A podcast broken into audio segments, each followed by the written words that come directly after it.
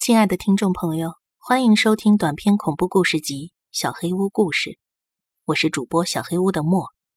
今天的故事叫做《没完没了的鬼抓人》。我小学六年级的时候，有过一个叫聪聪的同班同学。聪聪的举止很怪异，反应总是慢半拍儿，上课就一直睡觉，放学就直接回家。同学们都当他是个傻子。还有人直接说他是个弱智。其实小学三年级的时候，我跟聪聪就被分到过一个班，我们甚至一起玩过鬼抓人的游戏。下课铃响以后的课间十分钟就是游戏时间，上课铃响之后被抓的人都回到自己的座位上坐好，就意味着游戏结束了。如果那时候鬼没有抓到人，就算鬼输了。记得有一次。我剪刀石头布输了，要当鬼，同学们都跑得比兔子还快，只有聪聪还漫不经心地晃来晃去，所以我一下就抓到了他。但是聪聪当了鬼之后，还是慢吞吞地瞎晃，一个人都没有抓到。上课铃响后，同学们都一口气跑回到了教室，坐到了椅子上，只有聪聪还没有回来。聪聪当鬼的时候，从来都不抓人，好无聊啊！就是啊。也不知道那傻子想什么呢。就在几个人的抱怨声中，聪聪回到了教室，眼圈还有些红红的。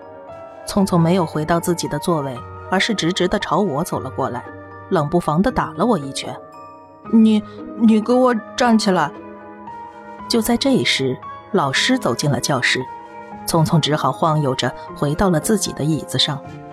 但是，聪聪奇怪的举动，全班同学都看到了。从那以后，没有人再跟他一起玩了，连话都不愿意跟他说。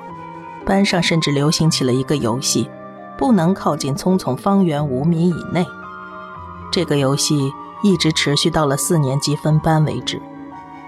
这么说起来，聪聪上课睡觉的行为就是从那时候开始的。小学六年级的上半学期，我和聪聪又被分到了同班。讨厌的是。我当值日生，跟他分到了同一个小组。虽然不能靠近他的游戏已经结束了，但我还是不想跟聪聪扯上任何关系。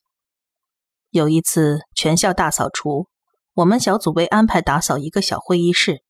会议室里一般不会有老师监督，大家都没有认真打扫。我把扫帚立在手心上，试着让它保持平衡，一个人玩了起来。其他同学也都在打打闹闹的。只有聪聪在一本正经地打扫着。很快，放学时间到了，几个人把扫把丢回了杂物柜里，飞奔出了会议室。我的扫帚在掌心立了两分多钟了，我舍不得就这么放弃，就打算等它自己保持不住掉下来再走。但是就在这么一小会儿的时间里，会议室就只剩下我和聪聪两个人了。我拿起扫帚想放回杂物柜。但是聪聪却双手叉腰，堵在了柜子前面。你别在这挡着！我不耐烦地对他喊，而聪聪却回道：“你那次没有抓到我。”说完，他就嗖的一下从门口跑出去了。这傻子是想让我抓他吗？真是个弱智！等我回教室拿书包的时候，他一看到我就立刻跑回了座位上坐好，洋洋得意地冲着我乐。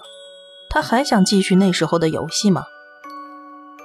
那天之后，聪聪就一直做出让我抓他的举动，一见我就跑，坐回椅子上就用得意洋洋的眼神看我。一开始我并不想搭理他，但是时间一长，真的很烦人。又想起之前莫名其妙的被他揍了一拳，还没来得及报仇，我越想越生气。可是如果我真的去抓他的话，同学们就会认为。我在跟这个傻子玩鬼抓人，我可丢不起这个人，只好忍了下来。我以为只要不理他，他就会放弃这种自讨没趣的行为，没想到他却越来越夸张，连上厕所都要带着他的椅子一起去，还一直用那种得意的表情看我。我的怒火一天比一天烧得更旺。后来我想出了一个主意。如果我在放寒假的前一天抓到他，那他不就整个寒假甚至过年都要当鬼了吗？他一定会气死的。哼，聪聪并不知道我家在哪儿，当然了，他也没什么朋友可以打听。哼哼哼。剩下的一个多月，聪聪还是在不断的躲闪着我，挑衅着我。但是只要一想到我的计划，我甚至忍不住笑出声来。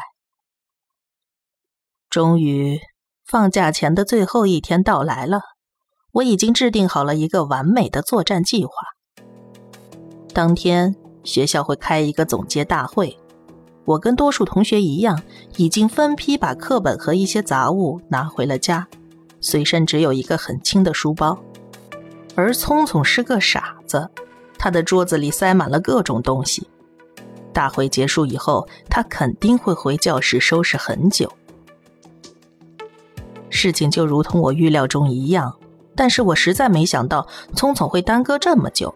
我在走廊里等了将近一个小时，才看到他背着大书包，手上还提着个大塑料袋，慢悠悠地走出了教室。我二话不说，上去敲了一下他的头，抓到你了！我咬牙切齿的丢下这句话，立刻跑下了楼梯。哎呦哎呦！哎聪聪连叫喊声都跟正常人不一样。我边笑边跑，忍不住回头看他不甘心的表情。我本以为他拿着那么多东西不会追过来，没想到聪聪却早已经扔下了手里的大袋子，正在甩脱书包的肩带。他跑步的姿势也是够好笑的。过大的不合脚的鞋好像有些耽误发挥，他右脚上的鞋已经跑掉了。大冷的天，他居然只穿着袜子过来追我。我边捂着笑到发痛的肚子，边大步的往家跑。你别跑，等等等，你我要杀了你！你你快站住！聪聪嘶哑的叫喊声越来越远，我一路跑回了家，早已不见他的踪影。哼。真痛快！晚上看电视的时候，耳边传来了一个奇怪的声音：“哎呦呦！”那不是正常人的叫喊声，那是聪聪的声音。我忍不住打了个寒颤。那傻子还在找我吗？他要真的找到了我，会不会做出什么疯狂的举动呢？就在第二天。我接到了班主任老师打来的电话，提醒我放假期间一定要注意安全。聪聪死了，听说是被大卡车撞死的。他好像无视信号灯，直直的冲到了奔驰的车辆当中。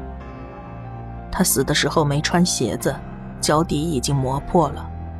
老师告诉我，他是前一天晚上九点钟发生的事故，也就是我听到那声叫喊的时候。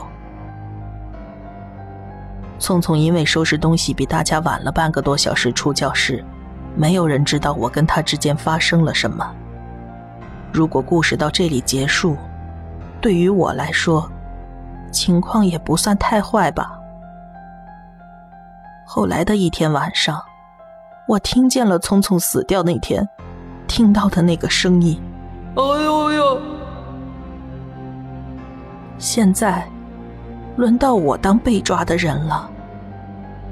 从那天开始，我每天都坐在椅子上度过，因为我觉得只要坐在椅子上才是真正的安全了。我现在就像在模仿当年的聪聪一样生活着，必须坐在椅子上才能安心睡觉，就好像聪聪只在上课时睡觉一样。就像聪聪会害怕别人突然跑过来抓他一样，我也不敢去靠近任何人。我开始对其他人玩起了不能靠近半径五米以内的游戏，多么的讽刺啊！本集小黑屋故事就到这里了。如果你做噩梦的话，没有关系，我会来把它吃掉的。我是主播小黑屋的墨，那我们。梦里再见了。